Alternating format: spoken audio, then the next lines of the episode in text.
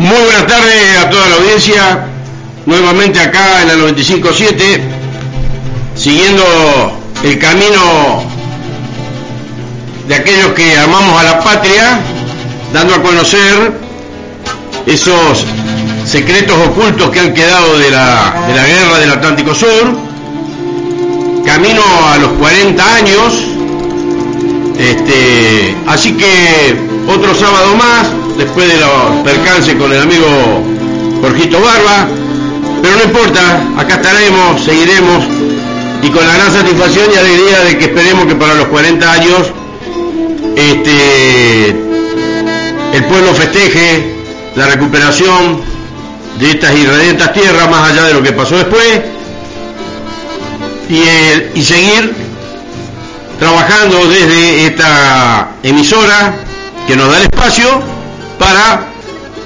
poder continuar con todo lo que es la historia, mantener viva la gesta y darle a conocer a la gente todos los secretos y todas las mentiras que se han sacado o se han expuesto durante tantos años y que gracias a Dios con la documentación apropiada, con la documentación desclasificada, con el propio enemigo apoyando a los veteranos continentales, más allá de que nadie, nadie quiera a los ingleses, pero hoy por hoy el apoyo más grande lo estamos teniendo de veteranos desde Inglaterra para el reconocimiento a todos aquellos que han estado en la zona de despliegue continental, mientras que acá en este país tenemos una caterva de, de inútiles que por plata operan tratando de frenar todo lo que sea beneficios y reconocimientos para quienes estuvimos en la misma guerra, misma situación, que estamos perfectamente encuadrados y que bueno, pero ya se le están quemando todos los cartuchos, si siguen así lo único que van a poder seguir tirando cuando vayan a los medios son chasquibum.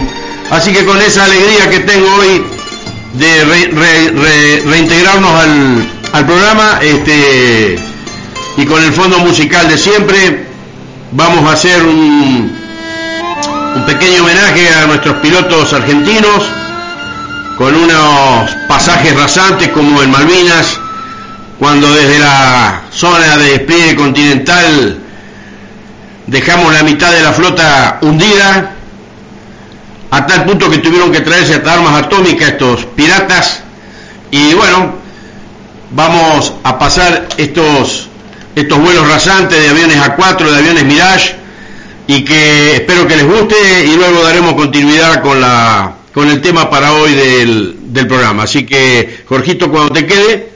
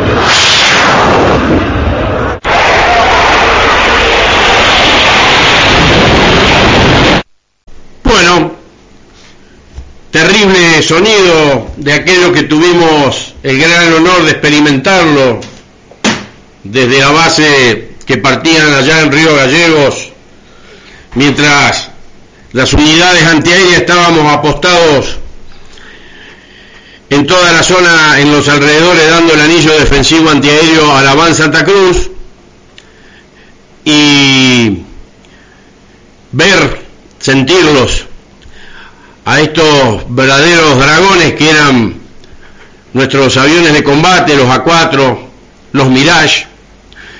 Y en referencia a eso, y en recordación a los a los héroes, especialmente a un héroe que yo tengo allá arriba junto con Roberto Basilio Baruso, que es este don Pedro Prudencio Miranda. Cruz Argentina, al heroico valor en combate, mecánico armero de la Fuerza Aérea que se desplegó y operó con su rol de combate en Río Grande. Entonces hoy, como él era mecánico armero de los de los Mirage 5 Dagger, vamos a hacer un tributo a estos aviones para que la gente tenga idea,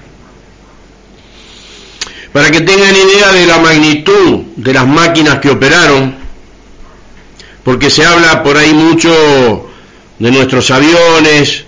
Haremos a futuro un programa más técnico sobre nuestros queridos aviones Mirage 3 del grupo 8 de casa, en el cual uno de sus, el primero y uno de sus este, caídos, aquel primero de mayo fue capitán García Cuerva. Eh, después tenemos los escuadrones de Mirage Dagger, entonces vamos a hacer un programa un poquito más técnico, vamos a explicar qué es el Dagger, cómo llegó a la Argentina, eh, explicaremos qué es el Miras 3 y los distintas, las distintas variantes de los A4. Todo el material está, a veces es bueno que la gente entienda la magnitud del, del armamento que Argentina usó, más allá de que se habla de que sí, eran aviones que estaban este, que estaban usados, pero realmente nosotros tenemos magos, como hay un, una referencia que hace a los, a los magos de la Fuerza Aérea, porque ustedes imagínense trabajar en los hangares para reparar los aviones que venían de atacar la flota, que normalmente en muchos casos se debía hacer de noche, que en muchos casos de noche las temperaturas en la zona donde hemos estado, gran parte de toda esa masa de veteranos de guerra que nos tocó cumplir en la zona de despliegue continental, cubríamos un invierno que estaba por los 18 o 20 grados bajo cero, donde no había abrigo que alcanzara y donde se debían cumplimentar todas las órdenes de todo. Así que imagínense hacer las guardias, la vigilancia de todas esas posiciones en rotaciones de dos o tres horas, con esas temperaturas, envueltos en frazada.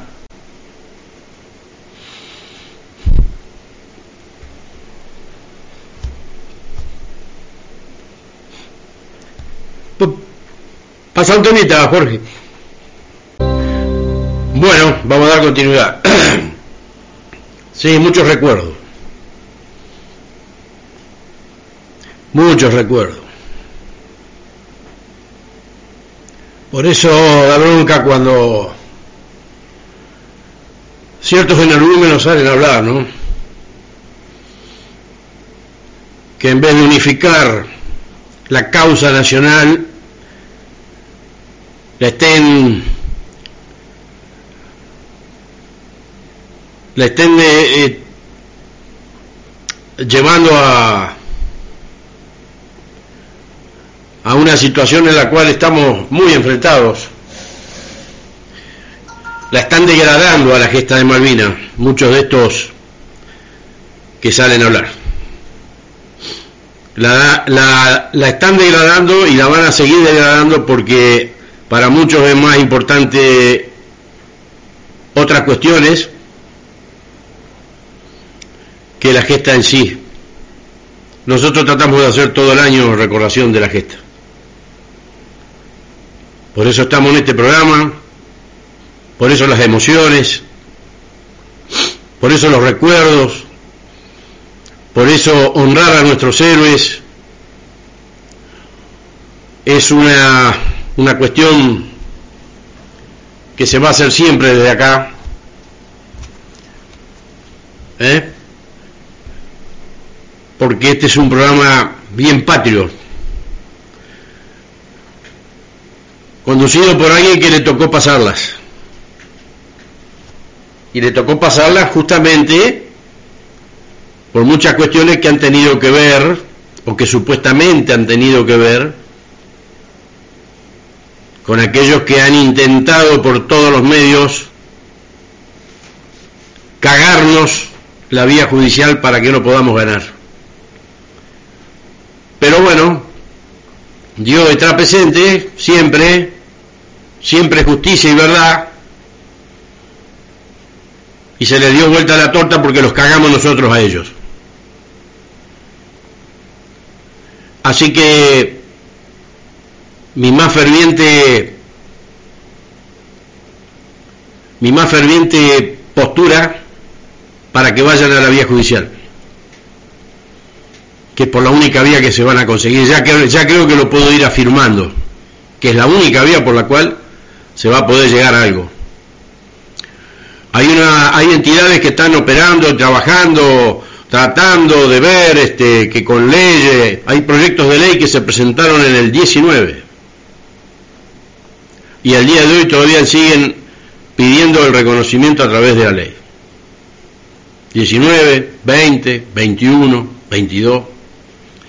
Los años pasan, muchachos, los años pasan. Siempre les digo, cúbranse la espalda con el juicio aporten todo lo que tengan, lo que no tengan pidan, y lo que no encuentren busquen en el archivo histórico, los que son de ejército o en los departamentos de históricos de cada, de cada fuerza.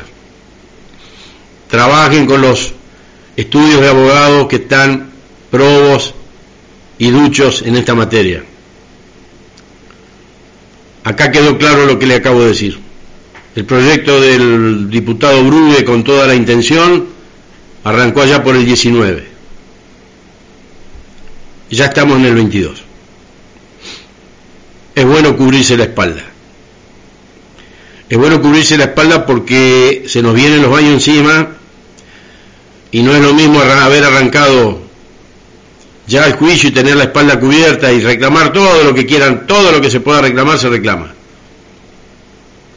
Si no te dan nada, vos seguís el camino por el cual podés llegar. Si no hiciste nada, son años perdidos. Y el tiempo perdido no se recupera. Voy a pasar las, la forma de comunicarse con la radio a través de la aplicación, la aplicación por Play Store, Estación del Este 95.7, ahí pueden dejar mensajes. A través de internet por www.estaciondeleste957.com Teléfono fijo de la radio 342-580-5859. Teléfonos personales 342-4722-435 y 342-5150-206. En honor a, a estas personas que les tengo ferviente admiración, y lo sabe muy bien don Pedro, y siendo él mecánico armero de estos de estos maravillosos aviones que además, quiero aclarar, fueron parte de la dotación de aviación que Argentina consigue a través de Israel. Estos fueron aviones que Argentina pudo lograr obtener a través de las negociaciones con Israel. El tributo a los Mirage 5 Dagger, una página muy bonita, se llama Mirás 3 Argentina, para los que quieran ingresar, interiorizarse, está muy buena. Y dice, hace ya casi 40 años este Delta al mando de los valientes pilotos fue uno de los principales protagonistas en el conflicto del Atlántico Sur por nuestras Islas Malvinas. Fue un espejismo hecho avión que supo vulnerar una y otra vez el escudo defensivo impuesto por el invasor en una actuación catalogada por propios y ajenos como descollante. Lo más meritorio de quienes llevaban las riendas de estas poderosas máquinas de guerra con forma de triángulo fue lograr, a fuerza de osadía y coraje, herir casi de muerte a un enemigo desproporcionadamente superior, volando en condiciones más que desfavorables todo le jugaba en contra. Uno de los factores más negativos y determinantes dentro de la performance de los M5 argentinos fue la limitación de su alcance, el que apenas le permitía llegar casi en línea recta a los objetivos navales, para luego replegar en sentido opuesto, sin tiempo disponible para empeñarse en combate.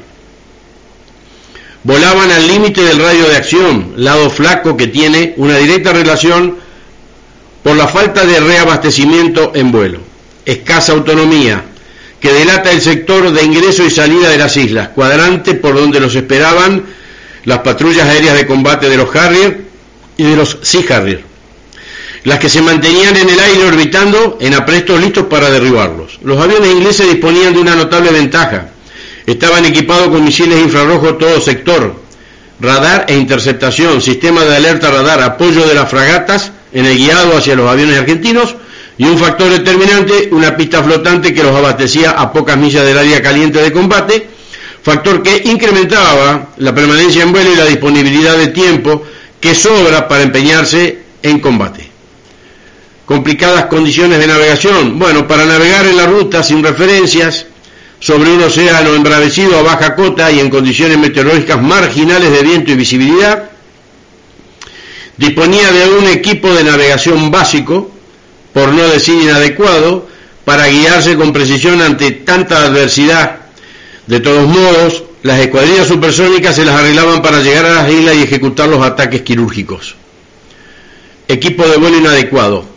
Para resistir las bajas temperaturas del mar argentino por aquellas latitudes al caer al agua luego de una traumática eyección, era, necesario que de un traje anti-exposición que conservara la temperatura corporal buscando mitigar los efectos de los 3 grados Celsius.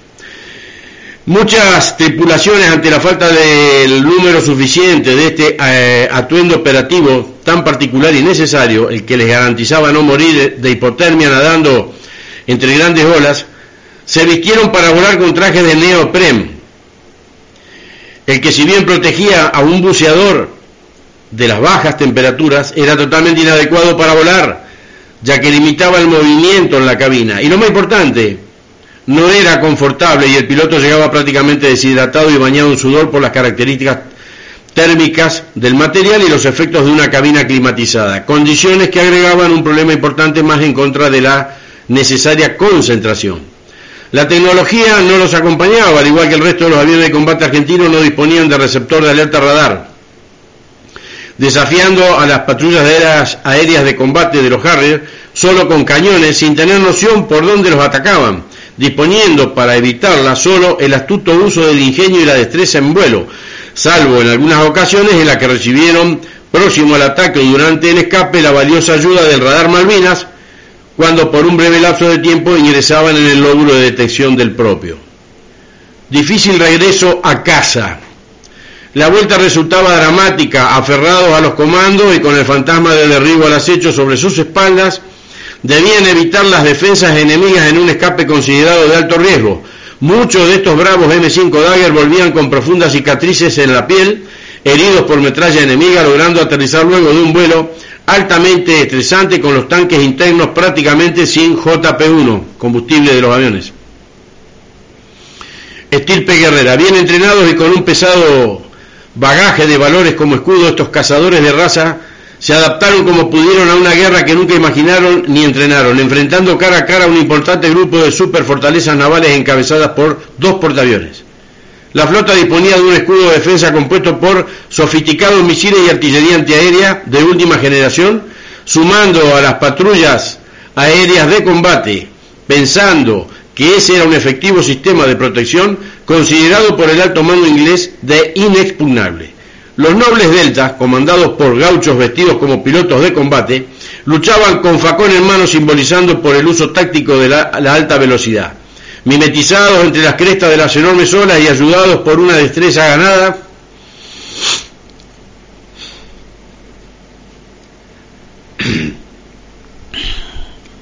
a fuerza de horas de estar en el aire, emplearon una fórmula básica. Mediante acciones heroicas que fueron empujadas por actos de tremenda valentía, lograron resultados que sorprendieron a un soberbio y orgulloso enemigo. Golpe tras golpe pegaban donde más le dolía al usurpador. Así los ingleses aprendieron a respetar y a sentir temor cuando el sonido ensordecedor de esa flecha supersónica les indicaba el preludio de una larga ráfaga de potentes cañones de 30 milímetros y un posterior lanzamiento de bombas dirigidas con certera puntería hacia las grises estructuras, las que luego del ataque acusaban múltiples impactos y algunos, lamentablemente, de bombas que no llegaban a explotar. Misión cumplida. Los Harriers de la RAF y Sea Harrier de la Armada Real, si bien eran aviones notablemente superiores, por todos los factores antes mencionados no cumplieron con su tarea la de defender con eficacia la flota colonialista, sin poder contener las hordas de feroces ataques aéreos que no cesaron hasta el último día. A fuerza de sangre derramada sobre las gélidas aguas del Atlántico Sur aprendieron a respetarnos luego de innumerables e incisivos ataques. Estos guerreros, alados, pudieron cumplimentar 115 salidas de combate real en las que infligieron importantes daños a la, tercera flota del planeta con un alto costo propio, ya que fueron derribados 11 M5 Dagger. En seis de ellos sus pilotos lograron eyectarse exitosamente, aún haciéndolo en condiciones extremas a más de mil kilómetros eh, hora, en vuelo rasante y no siempre con alas niveladas. Murieron por Dios y por la patria. Fueron días difíciles para este grupo de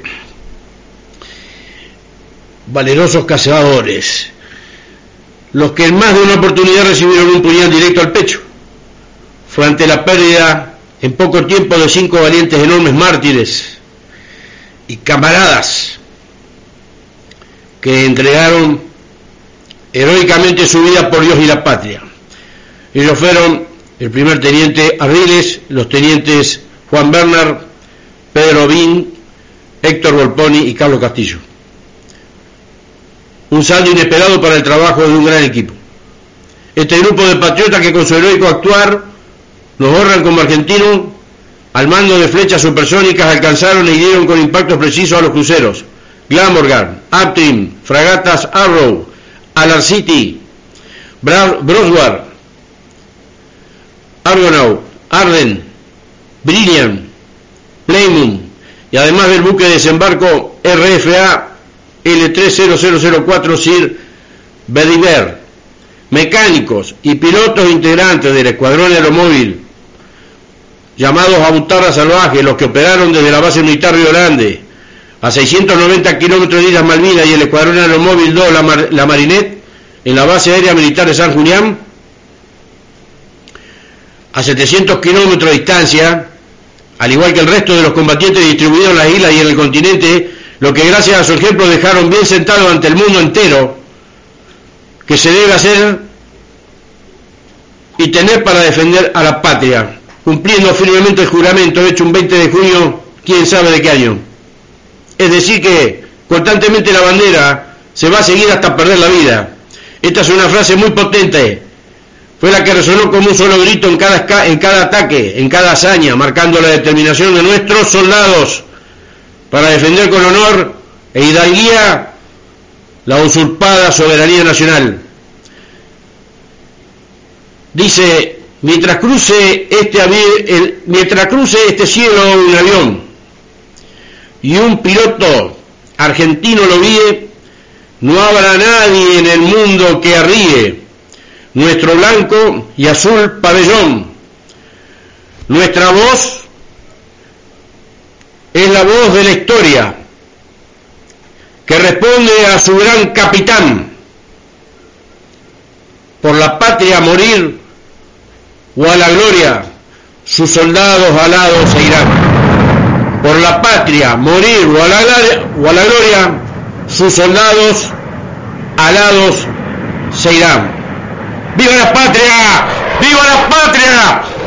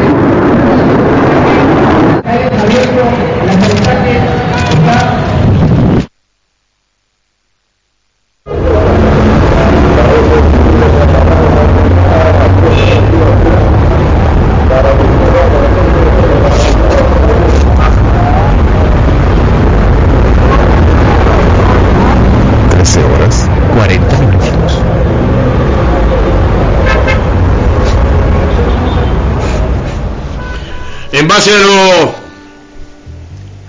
a lo, expuesto recién, me vino a la memoria esa nota presentada y firmada por los Rada, los Scheichhofer, por toda la gente que estaban involucrados en centros de combatientes de toda la provincia de Santa Fe, muchos de los cuales el 90% son todos navales, portaaviones 25 de mayo, destructores, todos los que se fueron. Los que se fueron. Los que se fueron. En base a que ellos decían que nosotros tejíamos gorros, bufandas, que rezábamos, que, que hacíamos marchas y no sé cuántas pelotudeces más. Bueno, los veteranos de guerra continentales los voy a volver a pasar y los voy a volver a decir porque ese fue un momento de inspiración por la bronca que tenía. Y creo que cabe para el momento que acabo de relatar esta extraordinaria situación, ¿no? De refrendar la participación continental.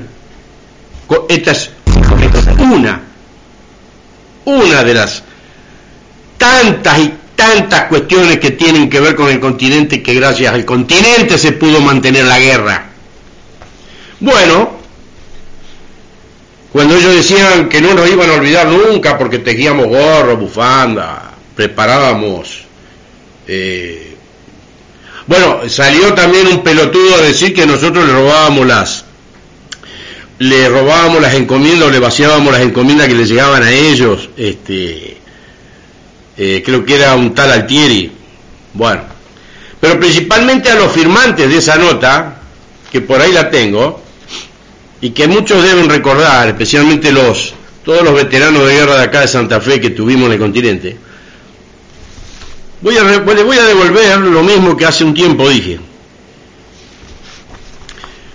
Nosotros tampoco nos vamos a olvidar jamás, uno, de ustedes, señores, de los que firmaron y de todos los que apoyan a Rada, Scheichhofer, Arce, Robles, a todos eso.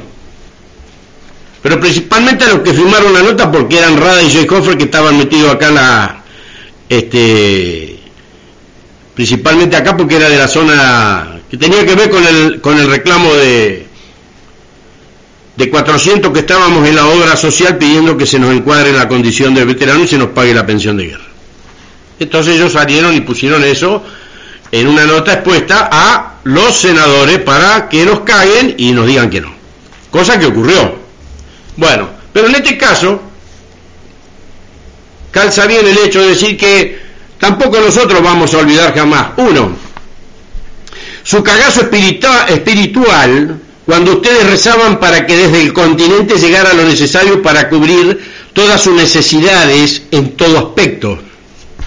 Dos, no vamos a olvidar jamás su cagazo preguntando qué está pasando, que desde el continente no vienen los barcos de la Armada para dar protección naval a la guarnición Malvina con fuego de cañoneo naval. Tres, no vamos a olvidar jamás su cagazo porque no le llegaba todo el alimento que quedó en depósitos en Puerto Argentino y a ustedes no le llegaba por la pésima logística que hubo en las islas. No vamos a olvidar jamás Punto 4. Su cagazo. Que desde las bases de la zona de despliegue continental no le llegara toda la logística para solventar tantas necesidades que por culpa de vaya a saber quién no le llegara porque no cumplió su deber ahí donde hacía falta. 5. No vamos a olvidar jamás su cagazo porque no llegaban los Softman de 155 milímetros para correr a los barcos que los cañoneaban todas las noches y llegaron gracias al puente aéreo con los aviones C-130 Hércules. 6. No vamos a olvidar jamás su cagazo porque al retirarse la flota mercante, salvo raras excepciones de los buques logísticos que hicieron epopeya, a través de los Hércules C-130 se siguiera a través del puente aéreo el sostenimiento y el lazo con Malvinas, zona de despliegue continental y la zona de despliegue continental con Malvinas. Siete, no vamos a olvidar su cagazo, que no le dieran apoyo a los aviones de combate de la Fuerza Aérea Sur y la aviación naval para que con sus ataques a la flota británica de guerra y a la flota logística inglesa. 8. Agradecer a Dios que estuvo la zona de despliegue continental para lograr sostener la defensa de la soberanía nacional. 74 días, porque si no, de los miles que cruzaron, los evaporaban en 24 horas. Voy a reiterar, para que quede claro quizás, en el punto 7. Hablo de ese cagazo que tenían, de que no pasaran los aviones de combate a atacar la flota británica y la flota de logística inglesa, porque todo venía del continente. Y ese cagazo lo tuvieron siempre. Y gracias a lo que acabo de relatar con los M5, luego lo haremos con los A4, con los Super Etendard, con los eh, todos los aviones de transporte logístico. Bueno, acá quiero dejar en claro esto. Nosotros tampoco nos vamos a olvidar jamás de sus cagazos, de que gran parte de todo lo que dependía de ustedes gracias al continente no llegara a pasar y pasó. Si no la guerra no duraba 74 días. Por eso hay que tener un poco más de respeto por eso hay que tener un poco más de humildad. Porque ustedes, señores, por más que le den plata o le aumenten o le den plata bajo la mesa o no sé lo que carajo negocio hagan, la gesta no se toca. La gesta no se toca porque es una gesta histórica, es parte de la historia argentina. Y la otra gran pregunta, ¿pelearon los 14.000 que fueron? ¿Pelearon los 14.000 que fueron? Todos, los 14.000, 100%, todos combatieron contra ingleses.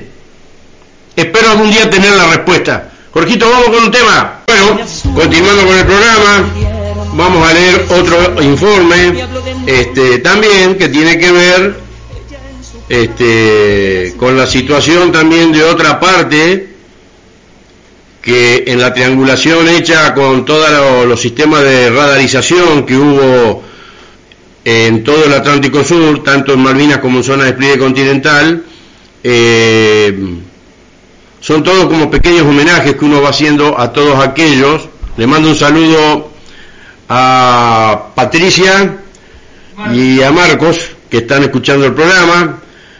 También le quiero mandar un saludo a todos los muchachos de la Unión Tontoas, al Derete, a Robles, a Guillermo Kinner, a, a Gustavo Barranco, este, a don Pedro Miranda, a Basilio Baruso, a Barroso, a, bueno, a todos, a todos los integrantes de este grupo que se dedica a sacar a la luz las verdades ocultas, ¿no?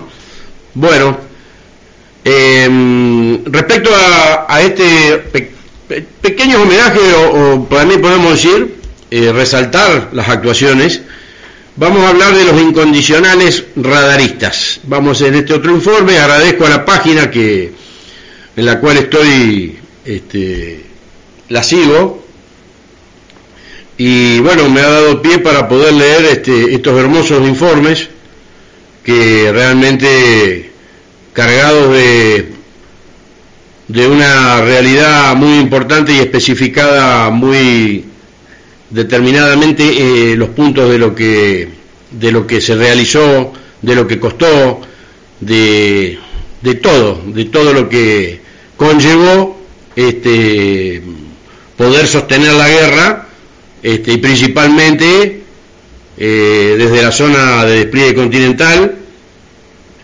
porque estábamos bajo dos frentes, la posibilidad de guerra con Chile y la posibilidad de guerra con Inglaterra, eh, de, la guerra ya estaba con Inglaterra, quiero decir de lo que los mismos ingleses están diciendo, ataques comandos hacia la zona del litoral marítimo para neutralizar los ataques de los aviones que como hoy estábamos hablando este, eran un problema muy grande para la, para la flota de mar.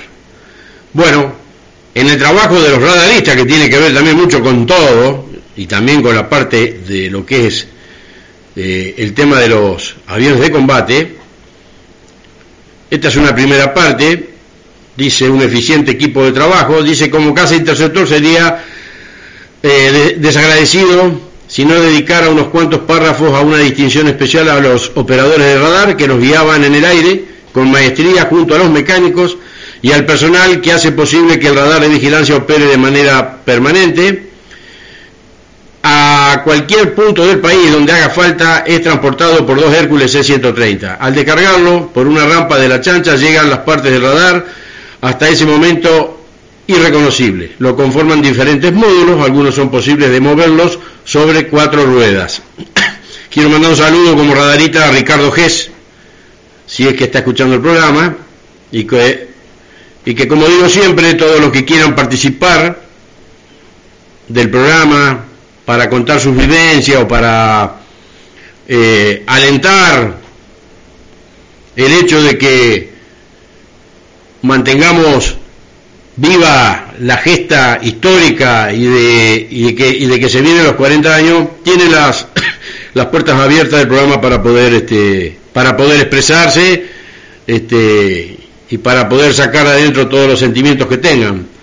Así que ya lo saben. Eh, bueno, continuando con el informe, eh, decía algunos, algunos módulos son posibles de moverlos sobre cuatro ruedas.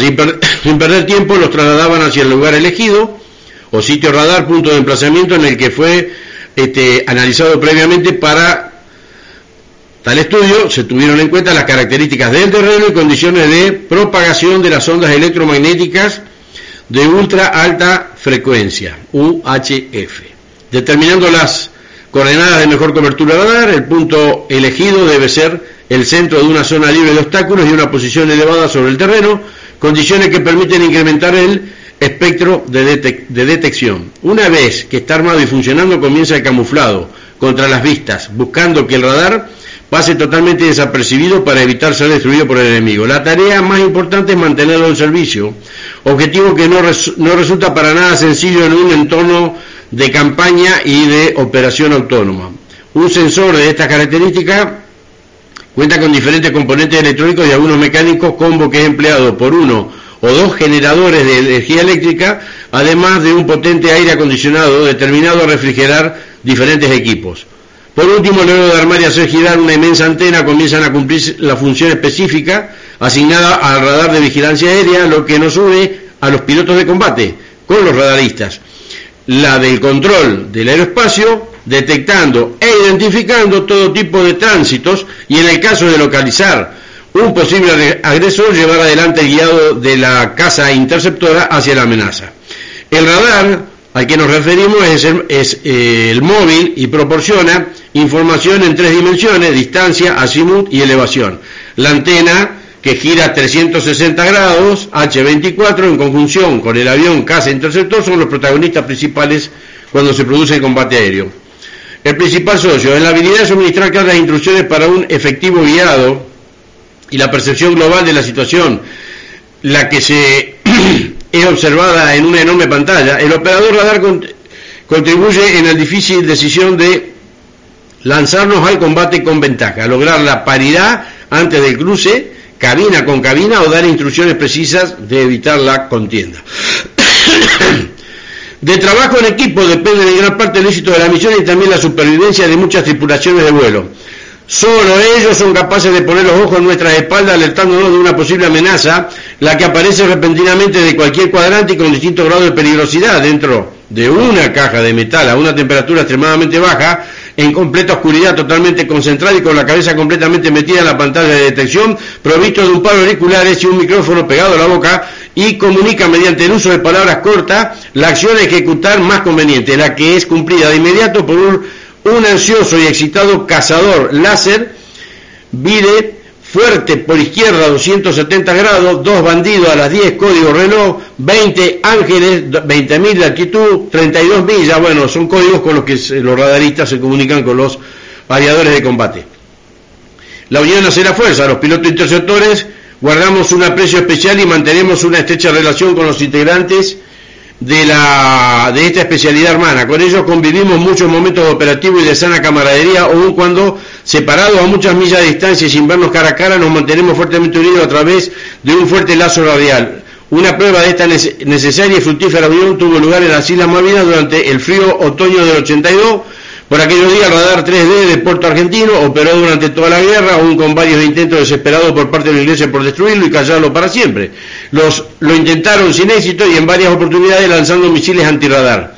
Gracias a la picardía criolla fue posible mantener la operación continua de este primordial sensor. Si hay algo que quedó muy claro al concluir el conflicto fue que sin el apoyo del radar de Puerto Argentino la cantidad de derribos y bajas propias hubiesen sido mucho mayores haciendo historia, dice que a bordo de los Hércules C-130, el 2 de abril llega el radar Westinghouse ANC, AN TPS-43 a la isla, cuatro días después, el 6 de abril, fiel a su estilo, gracias al trabajo de solo 51 hombres de inmediato, el radar de vigilancia entró en servicio operativo lo hizo en la primera posición de emplazamiento ubicada en las cercanías de la pista de Puerto Argentino.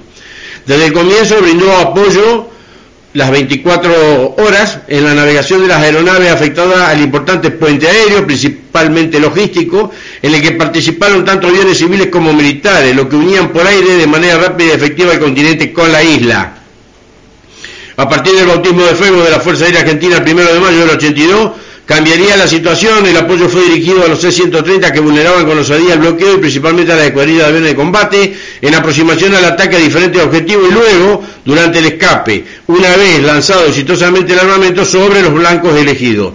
Otra de las funciones fue actualizar el estado de la situación del campo de batalla transmitiendo los movimientos de la flota en tiempo real al Centro de Información y Control de Malvinas información que derivaría en forma directa en acciones y decisiones tomadas por el comandante de la Fuerza Aérea Sur y por otros dos componentes. La vigilancia aérea fue de tal importancia que transformó el radar de Puerto Argentino en un elemento muy molesto para los colonialistas, convirtiéndose en un blanco prioritario a batir, señalado con insistencia por el preocupado comando inglés. Heroico e inteligente accionar de nuestros radaristas fue el principal impedimento para que el enemigo no lograra la ansiada superioridad aérea, situación que limitó significativamente la libertad de acción del enemigo. Uno de los hechos a destacar fue evitar el derribo de aviones de combate hacia hacia y posterior al ataque, los que eran alertados para ser perseguidos por las eh, patrullas aéreas de combate inglesas, suministrando información de cuadrante, velocidad, distancia y altura de la amenaza, ayudando a los pilotos argentinos a elegir el más conveniente modo de acción y rumbo de escape.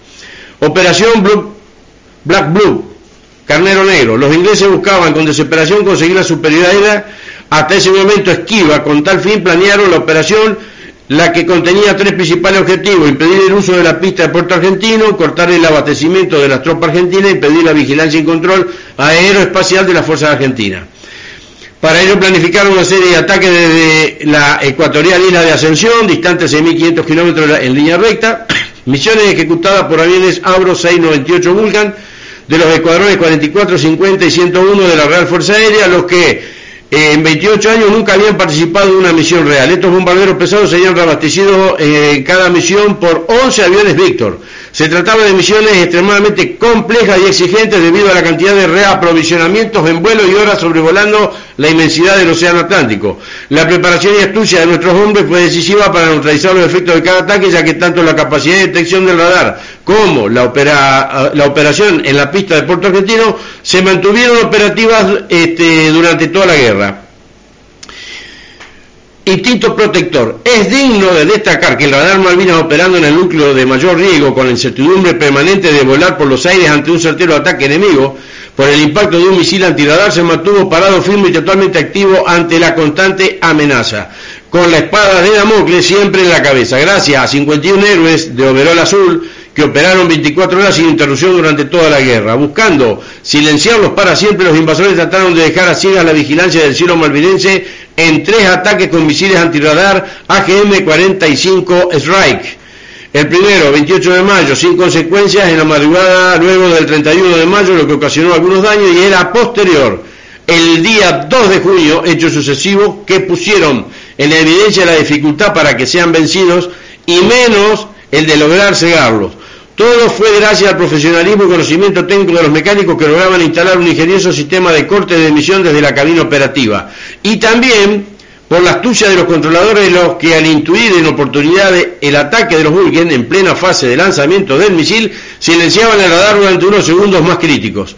Con esta efectiva acción lograron que los misiles del enemigo no impactaran de manera directa en los radares.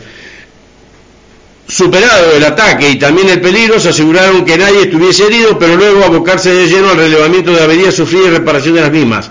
La solución a los daños parciales sufridos durante el ataque del 31 de mayo logró rápidamente y fue al día siguiente, el 1 de junio a las 13.30, una chancha cazadora, un emblemático C-130 que venía en bloqueo una vez más luego de un largo y peligroso vuelo rasante, aterriza entregando una nueva guía de onda para cambiar la averiada durante el ataque del día anterior.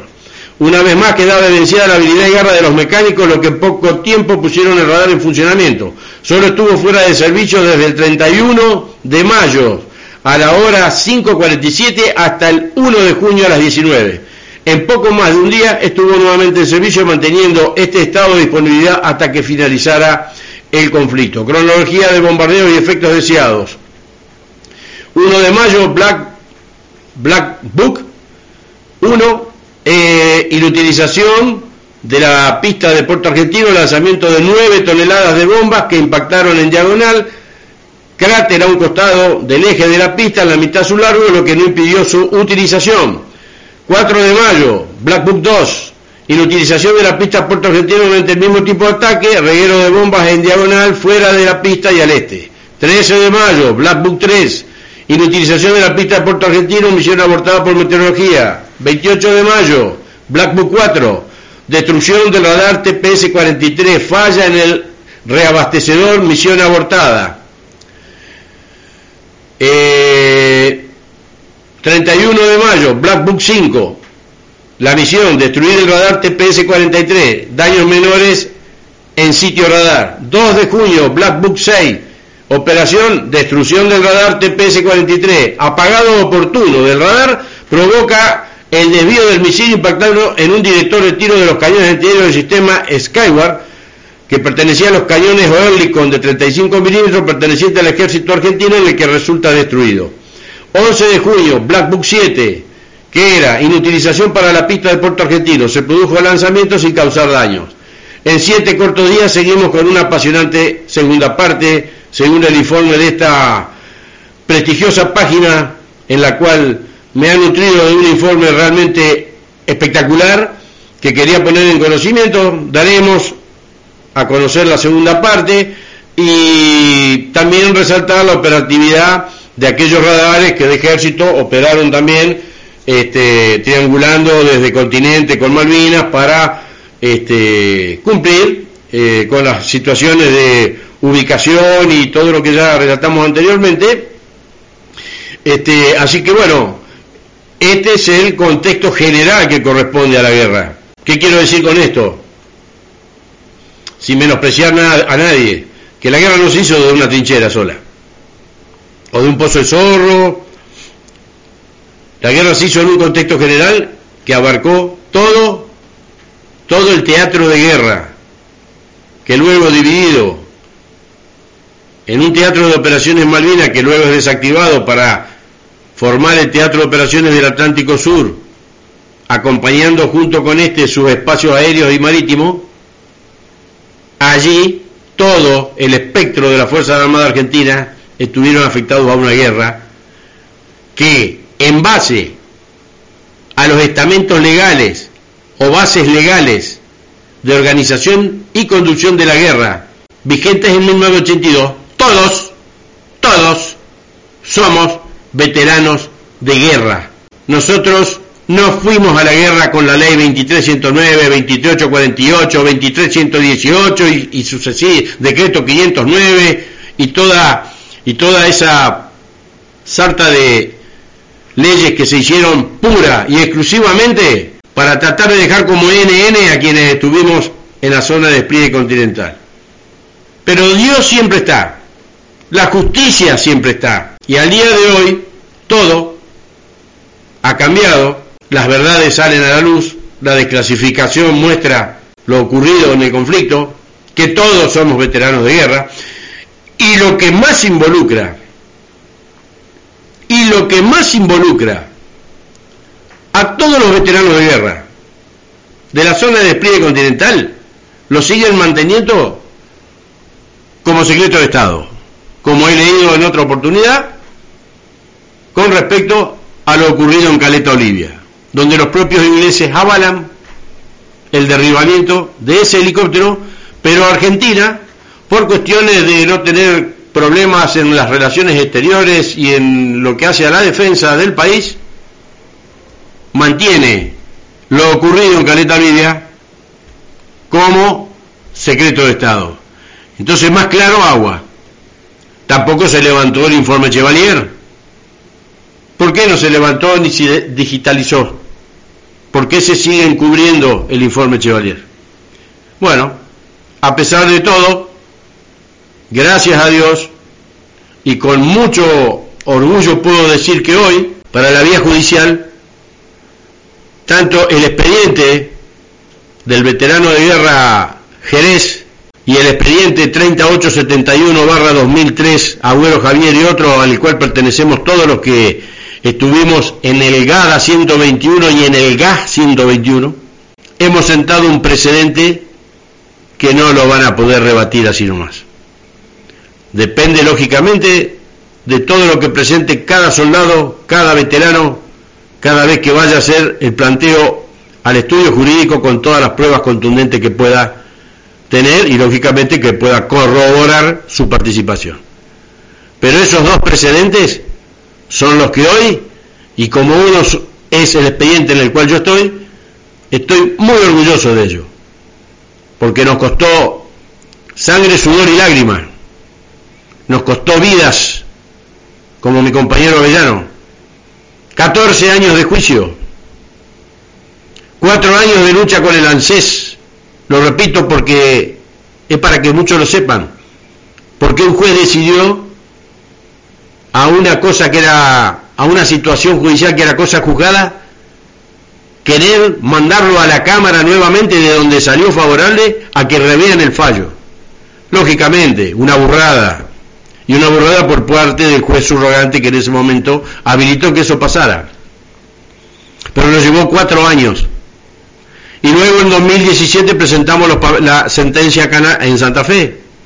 Y tuvimos también todos los vaivenes que nos llevaron cuatro años. Así que en definitiva, sumando, para lograr los beneficios y que todavía no están concretados al 100%, porque es vía judicial, nos llevó 22 años, pero 22 años en los cuales, más allá de quienes quedaron, 22 años que hoy hacen que nos sintamos orgullosos de haber abierto la puerta a través de la vía judicial como precedente, tanto el expediente de Jerez como el expediente nuestro, para que todos los muchachos para que todos los muchachos eh, que vayan a la vía judicial ya tengan esa luz en el túnel que es esperar, presentar las pruebas, dejar caminar, que el reconocimiento está por esa vía.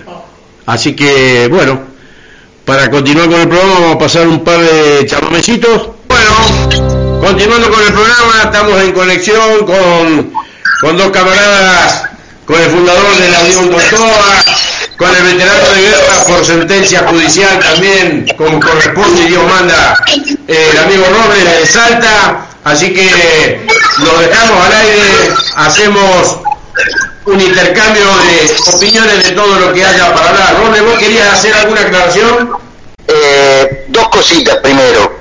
Voy a empezar porque quiero homenajear al gran Jeremías Clementi, lamentablemente ha dejado de existir, un, hombre muy luchador, un hombre que escuchaba a los a todos los veteranos de guerra. Que Dios lo tenga la gloria y yo sé que desde arriba él va a seguir luchando y va a seguir movilizando. Con respecto a lo que todo lo que vos decías es extraordinario, Enrique, como siempre, y yo me hago como ciudadano y siempre le planteo la, la misma pregunta a los ciudadanos, a todos, todo el mundo sabe la valentía de los pilotos de la Fuerza Aérea y de los soldados argentinos. Y como vos decías, hasta el mismísimo enemigo nos reconoce. La pregunta es, ¿de dónde salían los pilotos? ¿Estoy saliendo al aire? Sí, dale tranquilo, dale tranquilo. Ah, eh, perdón. Entonces la pregunta es, te la repito, todo el mundo sabe la valentía de los pilotos argentinos y de los soldados argentinos. La pregunta es, ¿de dónde salían los pilotos? ¿De dónde se atacó a la flota? Y el brigadier Crespo, como yo lo pongo en mi demanda, en calidad de testigo, cuando no se puede mentir, él dijo toda la logística y todo lo que tenía eh, la Fuerza Aérea Sur, que la FAS nunca se rindió, pero también dijo, para hacerte la corta, que toda la protección se la dábamos los soldados del ejército argentino. Eso es lo único que quería aportar, porque es extraordinario todo lo que está diciendo, obviamente, y quería recordar a Jeremías Clementi. Yo sé que ahora va a salir Gustavo, te mando un abrazo Gustavo, y bueno, como siempre, también recordando a los dos máximos héroes, a Pedrito Miranda, que los queremos tanto, igual que al cabo primero Baruso y a todos los muchachos, a todos los, bueno, todos los conocidos de la, todos los que participamos de la Contontoa, ¿no? Diciendo la verdad por los verdaderos protagonistas. Es así, es así, lógicamente, sí, hoy fue un, una buena aparición de estos informes, de, bueno, arrancamos con los M5 Dagger en, una, en, en, en un relato muy pormenorizado, y que bueno, eh, gracias a Dios, luego tenemos el homenaje a los radaristas. Eh, agradezco a la página eh, que haya publicado estas historias porque realmente están también también hechas que da gusto poder expresarle a la gente explicándole esta situación que tiene que ver con no solo con la Fuerza Aérea, sino con el valor real de lo que tuvo que ser la el sostenimiento de la guerra gracias a la zona del despliegue continental. Bueno, no sé vos, Gustavo, ¿qué opinás? Estoy en común de acuerdo con lo que estás manifestando vos. Un gran saludo para vos, para Jorgito Barba, que gracias a Dios está bien. Y bueno, para Daniel Robles, que ha ganado justicieramente por juicio. Estoy plenamente de acuerdo y de las personas que estaban nombrando va a estar una de las mentes más brillantes de, de la Fuerza Aérea, que era personal civil en el 82, José Luis Martínez de Geramendi, eh, igual que Omarcito Bíforo, que eran radaristas, ellos vienen todos los años a desfilar a Mataderos, van a estar una vez más el 3 de abril, se ha, se ha gestado algo muy grande para el 3 de abril, este, vos sos el abanderado de la Unión Tontobas, Enrique Mangol, va a ser un gran honor este, que puedas participar encabezando el desfile con Roberto Basilio Baruso, Pedro Prudencio Miranda y todos los héroes, hay una gran sorpresa del pelotón del honor de Juan Antonio Barroso y va a haber más arribeños que nunca, ayer me confirmaba el otro arribeño que va a estar este, hace la, la, la, custodia en la provincia de Buenos Aires, eh, así que en el cargo más, más elevado de la provincia de Buenos Aires está ese héroe nacional que viene todos los años a desfilar a Mataderos, vendrán una vez más. Se ha hecho algo muy, muy grande este, que ha sobrepasado las expectativas y eso tiene mucho que ver también con esta constancia con que hicimos la causa nacional muchos.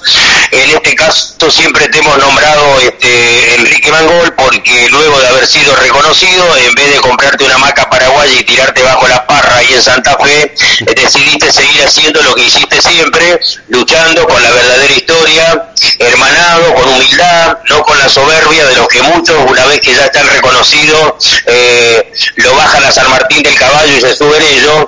Así que bueno, eh, estas cosas hay que... Sí, no, no es así, lo, estoy remarcando porque es así, yo no, no, no, no, no acostumbro a tirarle flores a nadie, eso es un ejemplo de virtud porque siempre nos estás apuntalando cuando hay que hacer algún trabajo anónimamente, este, por privado nos pasás todas las coordenadas que haya que hacer, ya sea para un programa de radio, ya sea para hacer una nota, esas cosas no abundan. Por eso siempre hablamos con Robles, con los demás camaradas de la Unión Tontobas, con la Hermandad, de que sos un ejemplo real, ¿no? Así que bueno, eso también este, lo vamos a reprendar en Matadero, en el escenario Antonio Tormo, donde entregaremos la medalla por los 40 años, los diplomas honoríficos que hacemos todos los años, pero esta vez, por primera vez, va a estar eh, encabezando el desfile en Mataderos, Pedro Prudencio Miranda, la medalla de la Cruz de la Nación Argentina, el heroico valor en combate. Así que todo eso, todo eso viene en grande. Mira, te cuento ayer, eh, quedó compaginado esto, Regimiento de Infantería 7, Regimiento de Infantería 12, Regimiento de Infantería 4, Regimiento de Infantería 6, la compañía, bueno, lo que me, me corroboraba este Daniel Roble con su pelotón, como el tuyo, es muy probable, lo decimos públicamente porque es muy probable y bueno, si esa, eh, esos puntos suspensivos no permiten que llegue va a estar bien, pero es muy probable que esté uno de tu regimiento, Jorgito Araujo desde Vancouver, Canadá, que tiene a cargo el anexo número uno de la Unión Tontoba, sí. así que bueno, lo hemos lo hemos hablado en privado, lo decimos públicamente en tu programa y hay muchas cosas para hablar, pero bueno, entiendo, es un programa de radio. Estoy orgulloso este, por los tiempos de radio, por si se corta la comunicación. Acá llueve copiosamente en Mar de Ajó. Espero que el ruido no impida este, que no, uno lo pueda escuchar ustedes. Bueno, eh, entonces lo que lo que quiero refrendar es Mangol, este 1982 prohibido olvidar un programa maravilloso que hace desde la Santa Fe de la Veracruz. Nosotros volveremos con estrofas mínimas, pero primeramente sí lo decimos en tu programa, antes de volver estrofas mínimas a la radio maravillosa de mi Ah, país. bueno, bueno, bueno, a- sí, a ver, la primicia. Primero, primero vamos a inaugurar la radio por streaming de la Unión Tontoa. Muy Eso es así. Gran. Se lo dije, se lo dije primeramente a Cari Macena, que está muy, muy, muy consustanciado con nuestra problemática de los veteranos de guerra. Lo dije en privado a ustedes, pero lo quería decir en tu programa. Y entonces sí volveremos a la maravillosa radio Mi País, pero primero vamos a inaugurar la radio por streaming, que mucho esfuerzo nos costó. Y vos y Robles fueron uno de los protagonistas directos para ayudar a solventar todas las cosas que hubo que también comprar para la radio. Y tenemos que nombrar a Jorge Araujo, que de Vancouver, Canadá, hizo también un aporte sustancial para que compramos los elementos que necesitamos. Así que se viene la radio de la, de, la Unión Tontoa, lunes a lunes, con la temática nuestra y vendrán los programas y reeditaremos nuevamente un programón que hacíamos con vos y el sargento Chacón, Verdades este, Ocultas. Así que adelante, querido Enrique. Bueno, a, Roble y a todos los muchachos a prepararse para madrugar porque arrancamos normalmente como hacíamos antes, y es que se va a mantener bien temprano, con el mate en la mano, con buena música, aportando mucho patriotismo a todos los programas que hacemos, manteniendo viva la gesta y manteniendo viva esa unidad nacional argentina que tenemos los veteranos de guerra, que por más que por ahí tengamos diferencias, la unión hace a la fuerza lo que hace la zona de despliegue continental y tenemos que seguir luchando. Los reconocimientos tienen que llegar, pero por lo visto el único camino, y cada vez me estoy afirmando más en eso, el único camino aparente es la vía judicial. ¿Qué opinás, Roble, vos? BGM por vía judicial, con todo lo que también estás pasando, que nos hacen la vida imposible, pero no nos van a poder doblegar.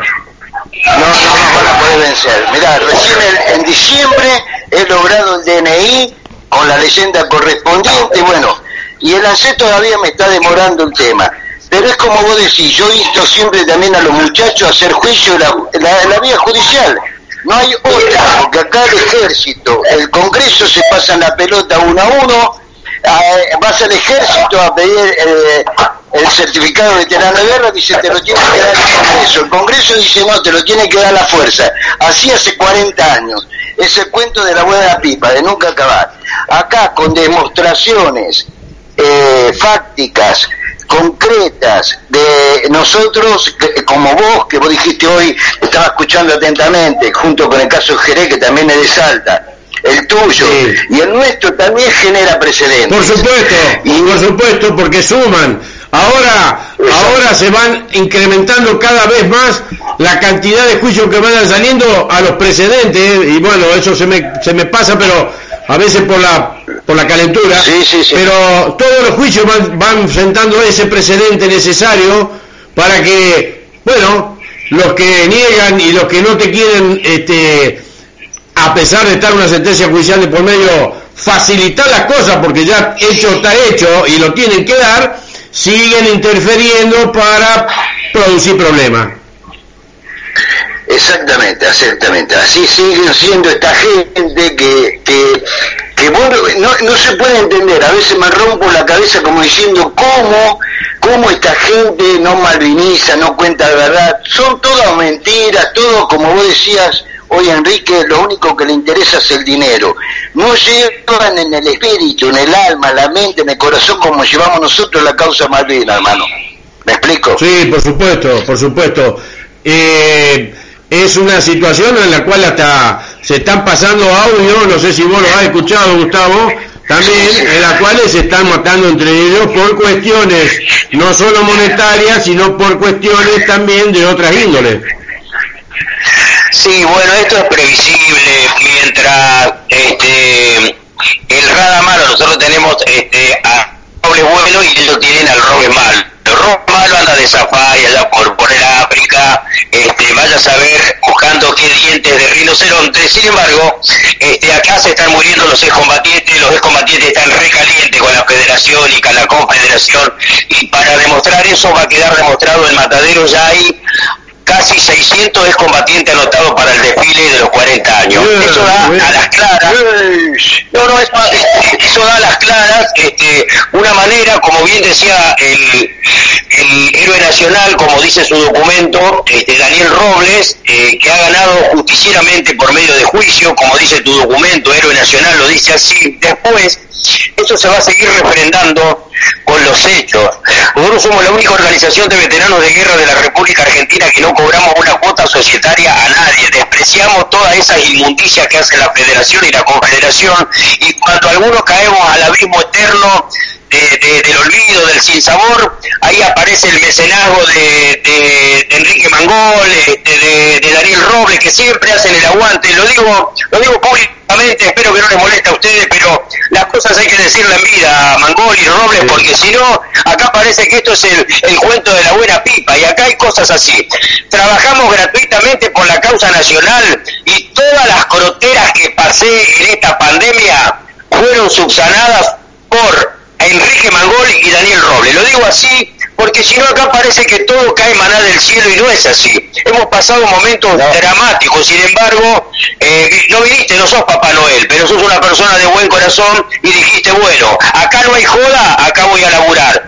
Y el 3 de abril va a quedar refrendado y como vos no desfilaste todavía nunca en la feria de Matadero, te vas a llevar esa postal del alma de Mataderos, Enrique Mangol, para que vea que hacemos cosas muy parecidas a vos en cuanto a la honestidad y a la limpieza de espíritu. Por eso te honramos por eso sos el abanderado de la Unión sí, Así que bueno, eh, estoy muy, muy, muy feliz de estar eh, en, este, en este programa dignísimo.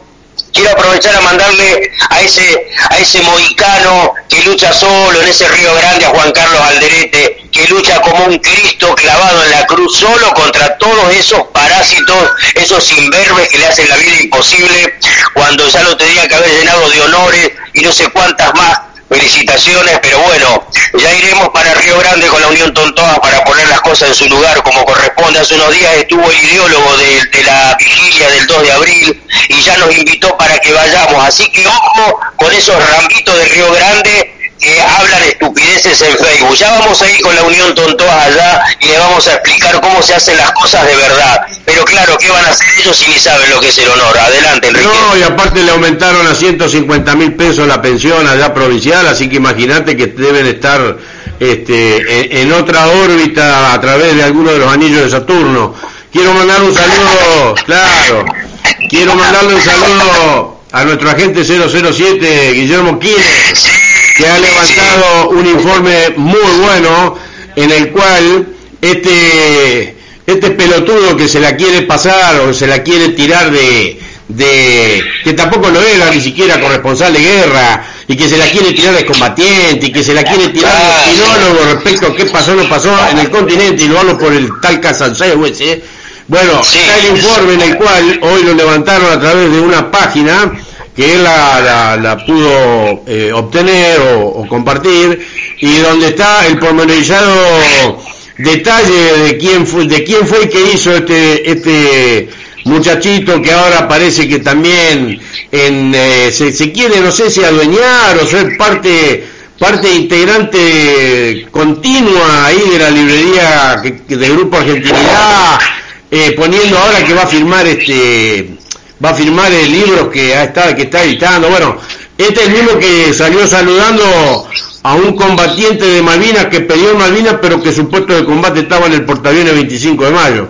Así que habría que que se defina de una buena vez, o que se deje de hablar boludeces, porque si vamos a la a la contundencia de la ley 2848 habla de civiles que estuvieron en apoyo a las Fuerzas Armadas durante el conflicto. Esos mismos civiles que no se han reconocido del hilo de Estado por haber sido bombardeados y atacados por una fragata como la Alarcriti del hilo de Estado y este payaso se quiere venir a comparar cuando estuvo en puerto argentino, cuando estuvo comiendo eh, y por la foto que está emitida comiendo y saboreando algún Malbec con los altos mandos en algún lugar de Puerto Argentino y que se venga a querer comparar para pedir el reconocimiento como si fuera uno de esos civiles que abarca la ley, que por ejemplo lo que estuvieron en el en el Arwal, de lo que estuvieron en el, en el Estados y en tantos otros buques que hicieron epopeya. Una verdadera vergüenza. Sí, qué increíble. Exactamente. adelante, Daniel. No, no, no, exactamente es una es una vergüenza, pero esto es bíblico, ¿viste? Los 40 años que pasó de Moisés en el desierto, bueno, ahora va a salir la verdad. Este, estoy muy orgulloso de pertenecer a, a la Unión Tontoas y yo le agradezco públicamente, Gustavo, uno hace las cosas porque las tiene que hacer, es un deber, nada más, aparte de ser amigo pero a, Enrique muchos años, ¿y cómo no lo voy a apoyar a Enrique? Si hace muchos años cuando él ganó le dije eh, descansar y él me dice no, hay que seguir contando la verdad. Y entonces yo me dije a mí mismo, a este tipo lo tengo que apoyar, eso por vos Enrique, te admiro mucho, te quiero mucho, te quiero mucho y sobre todo a vos Gustavo también, a los dos que me abrieron las puertas, eh, no me exigieron nunca nada y otra cosa, muchachos, tenemos que, a ver, la colaboración es para, hay que hacer, ustedes tienen que ver quién hace las cosas, quién copia y pega videos y que viajan y, hacen eh, una caja, llenan una caja con zapatillas, elementos, eso no es luchar, no es malvenizar. Eso no quiere decir que esté mal, ojo, ¿eh? Ojo que eso no implica que esté mal. Pero acá las cosas son más profundas, hay que ir al hueso, al hueso y decirle a la sociedad que gracias al continente y a las, sobre todo a las seis bases, la guerra duró lo que duró. Es eso, simplemente. Y siempre honramos la premisa nuestra de la Unión Tonto es, honrar a los 649 muertos, a los que dejaron de existir y a los que tenemos con vida. Por eso me alegro mucho que Gustavo, te, que vos sos el representante Enrique y que le vas a entregar a, al cabo primero Baruso y a don Pedrito Miranda las banderas, junto con Gustavo. Me alegro mucho y estoy muy feliz y no sé cómo, ya sea en bicicleta, en un plato bajador, no sé, estoy con mi grupo ahí, Gustavo y Enrique. Claro, nos estaremos conociendo personalmente además. Yo no, no, no voy a ser encargado de entregar bandera, pero sí Mangol y, otra persona, pero sí este, quiero decirle, ya que estás diciendo de contar la verdadera historia, querido Daniel Robles, eh, eh va a quedar ese día, vamos a hacer la presentación del libro de El, héroe del Monte Dos Hermanas, eh, Juan Antonio Barroso y su pelotón del honor. Hace unos días se fue aquí el escritor mendocino, ya estamos dándole las puntadas finales para que sea eh, por medio de la Unión Tontó, vamos a contar la verdadera historia porque hace 40 años que vienen mintiendo con esta eh, esta mentira de Poltronieri, este mitómano, este mentiroso que nos mintió a todos, pero bueno, eh, también le sacamos la careta, porque el hecho de haber estado en Malvinas no te da derecho a hacer cualquier cosa como hizo Poltronieri y todos los delincuentes que lo acompañaron, porque el ejército argentino tiene el trasero bien sucio en esta, en esta situación, porque el libro ese eh, fraudulento, en algunos casos, lo ha escrito el ejército argentino, así que el ejército argentino tiene el trasero bien sucio, bien sucio, por eso desde el escenario Antonio Tormo, cuando hagamos la presentación del libro, invitamos al ejército argentino a que venga a pedirle perdón al pueblo argentino y a todos los héroes nacionales como Sergio Avellano y Alberto Fernández que murieron sin gloria y sin honor, culpa de estos cachirulos que siguen mintiendo descaradamente. Totalmente, y al propio Barroso que está vivo, y al propio Ángel Fernández que el otro día, ya que hablaste de, del James Bond y tu sango, el querido Guillermo Killer, fuimos en una misión de combate con la Unión Tontoa para solidificar esos lazos de hermandad y ahí estuvo Ángel Fernández y ahí estuvo Anita Cisterna, la hermana del héroe que murió el 6 de junio en Malvinas y ahí estuvo el pelotón del honor Juan Antonio Barroso para brindarnos su abrazo, su hermandad. Por eso esto que estamos haciendo, Enrique, y lo que bien remarcaba recién el querido Daniel Roble, tiene que ver con lo honorífico. Por eso yo también quiero decir lo que dijo Daniel Roble. Yo también estoy orgulloso, perdón, de pertenecer a la Unión Tontoa. No importa quién la fundó, lo importante es qué es lo que hacemos con esto, qué es lo que hacemos con ustedes, con nosotros, con la gente que todavía tiene ganas de ser honesto, de ser bien parido como sos vos, Mangol, Roble. Gracias totales por este tiempo de radio. Y el 3 de abril le vamos a decir a la patria, así se debe hacer la soberanía nacional. Aprendan que un grupo de patriotas lo hacemos, todos lo pueden hacer también. Yo creo que va a ser este va a ser más efectivo en el sentido comparativo que el, que el COVID en desparramarse el patriotismo entre toda la gente que el 3 de abril esté en los 40 años de cumplimiento de la, de la gesta histórica de la recuperación de nuestras Islas Malvinas, ¿no?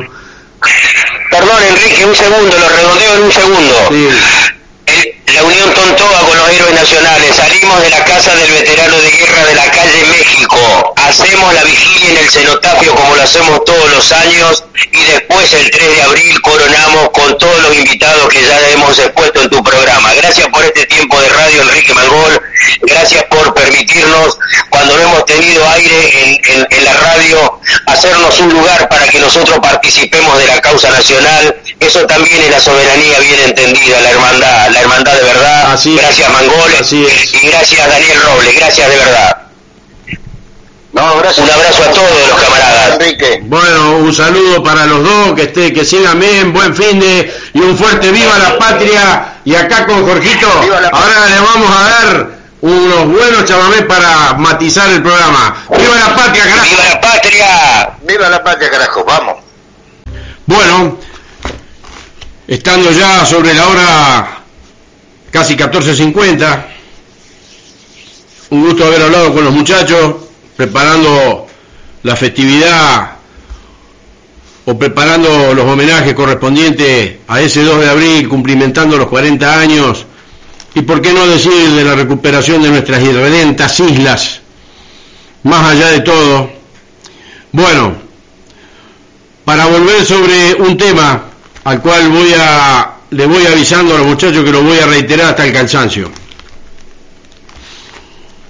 Nosotros somos veteranos de guerra no por la ley 23.109, ni 23.118, ni 23.848, ni por el decreto 509. Nosotros somos veteranos de guerra, como explicaba, porque hubo una base fundamental para la organización y conducción de la guerra. Esa base para la conducción y organización de la guerra se basó en el derecho internacional en la Convención de la Haya sobre uso y leyes de guerra de 1907 en su artículo 1, incisos 1, 2 y 3, que la Argentina enunció durante el transcurso de las acciones bélicas, sino que también en la Convención de Ginebra de 1949, artículo 43, inciso 1, 2 y 3 del tenor similar. También se basó en Artículo 51, Carta Orgánica de Naciones Unidas. Artículo 882 del Código de Justicia Militar, situación jurídica militar de los convocados por la Ley 17531. Convención de Ginebra, 12 de agosto del 49, artículo 43-44, tercer protocolo adicional de las Convenciones de Ginebra del 10 de junio del 77, artículo 53 al 67, sobre defensa de la población civil.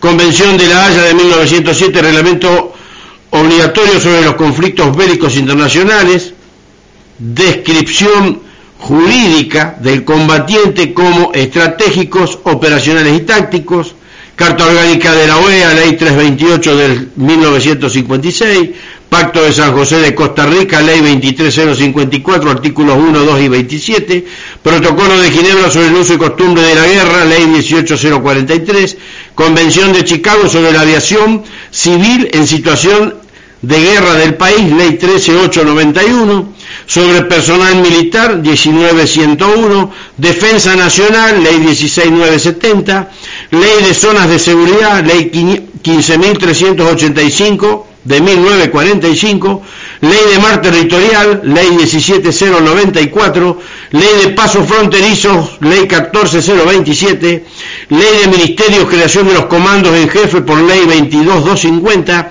Tratado Antártico, Ley 15802, Ley de Expulsión de Extranjeros, Ley 21259, de Orden Militar Explícito, Leyes de Guerra LB2, Operaciones, Reglamento RC 19-1, capítulo 6-7, Apoyo de Personal, Reglamento RC 15-1, capítulo 6 y 8, Conducción de los servicios para apoyo de combate, Reglamento RC 22, capítulo 3 y 4, Prisioneros de guerra, eh, Reglamento RC 15-89, Decreto del 6 de septiembre de 1928, Ley de Guerra Continental, capítulo 16, Apoyo logístico y orgánico, eh, Reglamento RC 3-52, Decretos de Guerra 688 del 82, 806 del 82,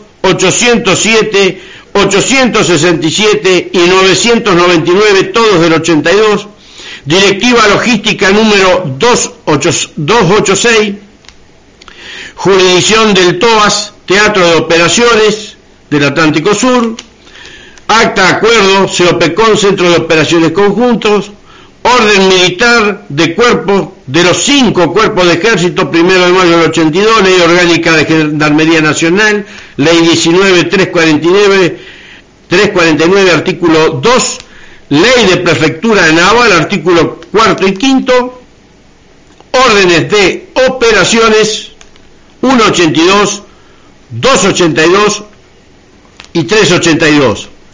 Luego está en el decreto 700 sobre el establecimiento claro del Teatro Operación Atlántico Sur, la ley 22674 del 82, que eh, artículo 1 ratificada en decreto 886 del 2005, ley 23109, decreto reglamentario 509, bueno, resolución 4 del 2001. Todo esto, salvo el decreto 700 y la ley 22674, lo demás, ¿eh? la ley 22674 fue eh, eh, ratificada con un decreto recién en 2005, ¿eh? como para ir entendiendo cómo es la mano.